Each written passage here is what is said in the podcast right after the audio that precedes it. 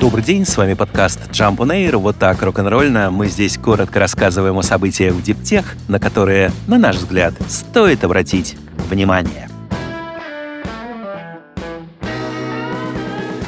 Стартапы в Индии в первом квартале 2023 года привлекли всего 2 миллиарда долларов. Это на 75% меньше, чем за аналогичный период прошлого года, и это является наименьшим квартальным показателем почти за три года. Если такие темпы сохранятся, общий объем привлеченных средств за год может оказаться ниже 10 миллиардов долларов. Для сравнения, в 2022 году индийские стартапы привлекли 20 миллиардов, а в 2021 рекордные 30. Как отмечает Reuters, глобальные факторы, такие как высокие ставки и инфляция, оказали давление на инвестиционный климат во всех странах. Например, в США финансирование стартапов в первом квартале сократилось примерно вдвое, а в Китае снижение составило 60%. Индийские стартапы, которые гораздо больше зависят от иностранного капитала, чем мировые аналоги, столкнулись с более серьезными трудностями. Отчасти это связано с переоценкой клиентской базы. Хотя население Индии превышает миллиард человек, лишь примерно 100 миллионов из них пользуются услугами стартапов. Прогнозы на будущее отнюдь не радостные радостное. Это фундаментальная перезагрузка, заявил в интервью Reuters один из видных местных венчурных инвесторов. Я не думаю, что в ближайшие десятилетия увижу объемы финансирования, сравнимые с рекордным 2021 годом.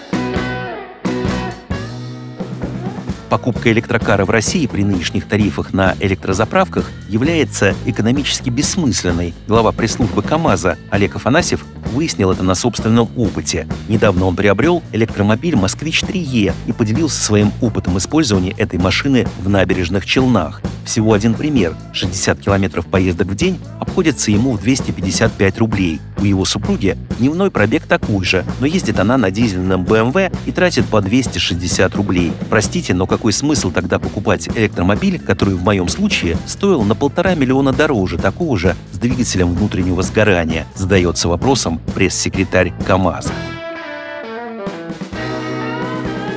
Компания Airwater Ventures, развивающая технологию извлечения воды из воздуха, выйдет на Нью-Йоркскую биржу. Стартап, базирующийся в Абу-Даби, заключил соглашение об объединении со SPAC-компанией, в результате которого появится фирма Airwater Company с капиталом 300 миллионов долларов. Торги ее акциями начнутся в первом квартале будущего года. Когда Airwater Venture появилась в 2019 году, ее основатели полагали, что главными покупателями их атмосферных генераторов воды станут военные и спасатели, Однако очень скоро стало понятно, что установки могут быть востребованы, например, в странах Ближнего Востока, где доступ к пресной воде ограничен и одновременно идет борьба с пластиковыми бутылками. Сейчас в Airwater работают над расширением продуктовой линейки. Фирма намерена выпустить в будущем году на рынок в Соединенных Штатах двухлитровый бытовой агрегат. Он будет продаваться за 145 долларов. При этом Airwater собирается выпускать и установки промышленного масштаба с производительностью до 50 тысяч литров в сутки. Правда, не везде технология будет работать эффективно. Например, в таких штатах, как Вашингтон, зимой воздух недостаточно влажный, чтобы обеспечивать агрегат нужным объемом ресурсов.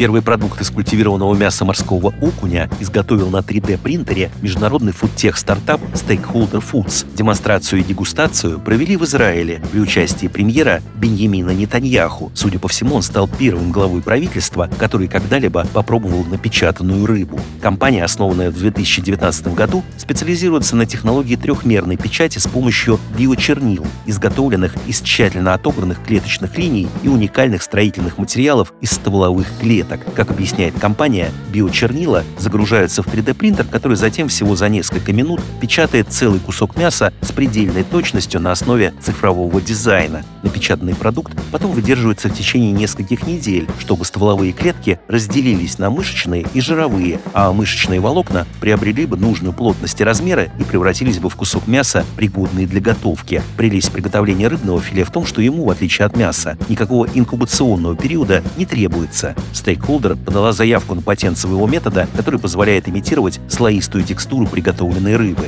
Чернила для морского окуня поставляют партнеры из сингапурской компании Umami Meats. Премьер Нетаньяху, отведав филе, про вкус ничего не сказал, но торжественно заметил, что Израиль является мировым лидером в области альтернативного белка и позаботится о том, чтобы и впредь лидировать. Тесла, похоже, нацелилась на Южную Корею. Илон Маск встретился с президентом этой страны Юн Сок Йолем во время визита последнего в Вашингтон. Контакты состоялись по просьбе предпринимателя. Маск предложил обсудить возможность строительства в Корее гигафабрики Тесла. И, судя по заявлениям Юна, идея миллиардера ему понравилась. Он пообещал проекту активную поддержку. Маск, в свою очередь, сообщил о планах посетить Южную Корею и подчеркнул, что эта страна остается ведущим кандидатом на создание новой гигафабрики. Компания-разработчик твердотельных аккумуляторов QuantumScape объявила, что находится как никогда близко к коммерциализации своей технологии и даже уже выбрала дизайн своего первого продукта. Компания сообщила об этом в артальном письме акционерам. Поводом для анонса стали успешно завершенные испытания прототипа батареи A-Zero, проведенные в сотрудничестве с по меньшей мере одним автопроизводителем. QuantumScape отмечает, что протестированные 24-слойные элементы достигли целевых показателей быстрой зарядки. Компания отметила, что уже определила ряд улучшений, которые необходимо внести, прежде чем можно было бы поставлять коммерческий продукт. Столь оптимистичная риторика от QuantumScape стала во многом неожиданной. Еще в конце прошлого года, когда компания только отправляла свой твердотельный прототип A0 на тесты автопроизводителям, считалось, что коммерциализация технологии возможна лишь в 2025 году. Твердотельные батареи, как надеются в отрасли, должны прийти на смену нынешним элементам. Новые технологии не требуют присутствия электролита, который содержится в современных батареях и позволяет выпускать аккумуляторы меньшего размера и с куда более низким риском возгорания.